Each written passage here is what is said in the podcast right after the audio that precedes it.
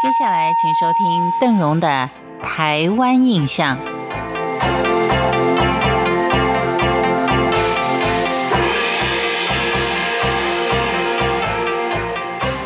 介绍了好几次的屏东海生博物馆呢，我们好像仍然停留在大门跟第一展示间。继续呢，我们就进入到第二，不然的话，这海生馆呢 永远就停留在第二展示间了。今天在海生馆里面要为您介绍的是珊瑚王国馆的展示区。这个展示区呢，它建成的比较晚。它以相当鲜艳绚丽的活珊瑚跟热带鱼引发了大家的讨论跟好奇。它的展示体呢是一个巨大的圆柱形水槽，里面充满了各式各样的珊瑚跟鱼类。往往呢这些就已经吸走了游客的目光。而再往前走呢，就是大家相当期待的一个八十一公尺长的海底隧道，穿梭在一百五十万加仑的巨大人造海洋当中，就好像走进了海底一样，令人赞叹。这也是馆方每年举办夜宿海参馆活动最抢手的地点。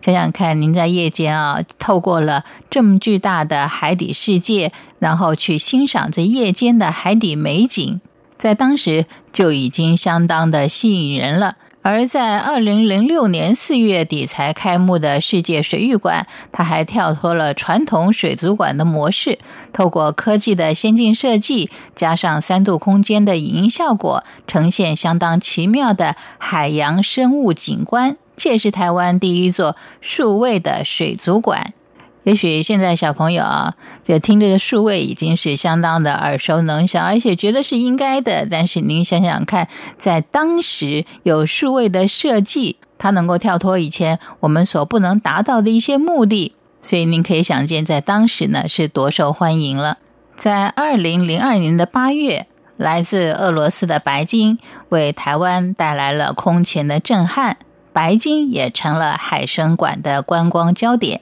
民众增加了跟白鲸近距离接触的机会，而白鲸生态教室则透过训练人员的介绍，让大家更认识这个相当可爱的海中巨大动物。海生馆引进白鲸的举动原本就受到争议，但是本着有机会亲近才会懂得珍惜与爱护的理念。馆方仍有坚持结合保育工作跟博物馆的经营，透过观光化、亲民化的方式，加深一般民众对于海洋生物的尊重跟爱护。白鲸区往往都会聚集大批的人潮，而白鲸呢，则是偶尔才会经过游客的面前，让等待已久的双眼获得稍稍的满足，也让慕名而来的孩子们觉得不虚此行。馆中有一处小型的展示空间，它是以它以展板图画的方式呈现各种鲸豚的形象，包括了有长须鲸、卫虎鲸、抹香鲸、大翅鲸、杀人鲸、蓝鲸等等，